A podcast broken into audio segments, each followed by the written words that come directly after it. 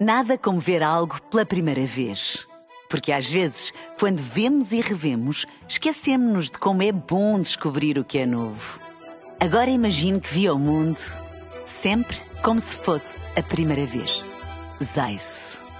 Veja como se fosse a primeira vez. São 5 horas 4 nos Açores. Na rádio, no digital, em podcast. Música para sentir, informação para decidir.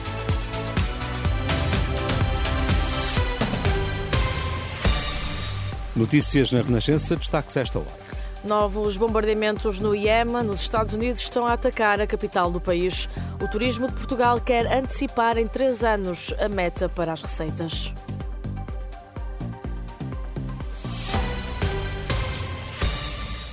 Novos bombardeamentos em Sanaa, a capital do Iêmen. Os Estados Unidos estão a atacar esta madrugada mais um alvo controlado pelos rebeldes Houthi, que consideram estar envolvidos em ofensivas contra navios no Mar Vermelho. Já esta sexta-feira, os Estados Unidos e o Reino Unido atacaram 30 instalações militares dos Houthis no Iêmen, um total de 150 ataques.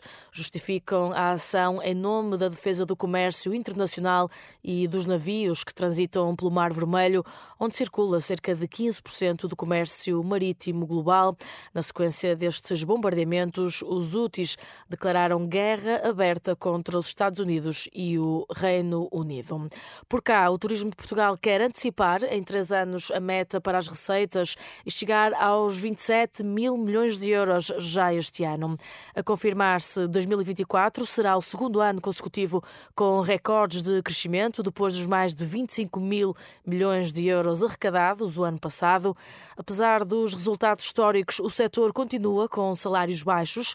Em entrevista ao novo programa semanal da Renascença Dúvidas Públicas, o presidente do Turismo de Portugal, Carlos Abade, garante que os ordenados estão a aumentar e vão aproximar-se da média nacional. A escassez de mão de obra continua a ser de facto um problema. Neste momento, o setor turismo já ultrapassou os números de postos de trabalho que havia em 2019. Contudo, a verdade é que as necessidades da oferta de facto também têm aumentado. O que significa o quê? Significa que de facto continua a haver escassez de mão de obra. Um, e também por isso uh, teria que haver, efetivamente, aqui um percurso de aumento da retribuição dos trabalhadores, precisamente para ir ao encontro daquilo que são as necessidades das empresas. O presidente do Turismo de Portugal, Carlos Abad, em entrevista ao novo programa semanal da Renascença Dúvidas Públicas, que pode ouvir todos os sábados a partir do meio-dia. Uma entrevista que está também disponível em rr.pt. Abusos sexuais na Igreja Católica. O presidente da República sugere a criação de uma comissão independente tutelada pelo Estado. O Marcelo Rebelo de Sousa reuniu esta sexta-feira com a Associação Coração Silenciado no Palácio de Belém, em Lisboa. Segundo Cristina Amaral, da Associação de Vítimas, Marcelo foi claro: os abusos na Igreja não devem ser investigados pela própria Igreja. A sugestão do Sr. Presidente foi muito clara. Não vamos dizer à Igreja para investigar a Igreja. As comissões que existem têm como patrocínio e como iniciativa a Igreja.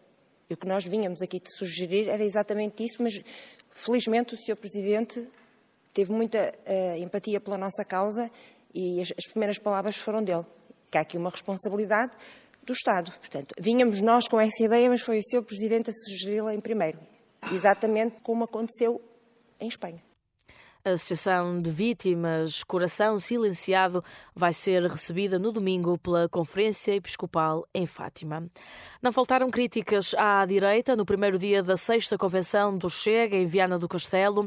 O deputado Diogo Pacheco de Amorim subiu ao púlpito para denunciar o que diz ser a fraca imitação da nova aliança democrática que junta PSD, CDS e PPM. Mas esta, esta é fake feita na Tailândia. Basicamente. Basicamente. Isto. Eu até me faltam as palavras. Porque a diferença é tal. A diferença de ânimo, a diferença de. Porque a verdadeira AV nasceu para lutar contra a esquerda. Esta parece que nasceu para lutar contra a direita. A sexta convenção do Chega decorre até domingo em Viana do Castelo e será marcada pela reeleição de André Ventura, o único candidato na liderança do partido. E a fechar, a habitual atualização semanal do preço dos combustíveis. A partir de segunda-feira, o gasóleo deverá subir meio cêntimo por litro, já a gasolina deve descer meio cêntimo. Nada como ver algo pela primeira vez. Porque às vezes, quando vemos e revemos, esquecemos-nos de como é bom descobrir o que é novo. Agora imagine que viu o mundo sempre como se fosse a primeira vez. Zais. Veja como se fosse a primeira vez.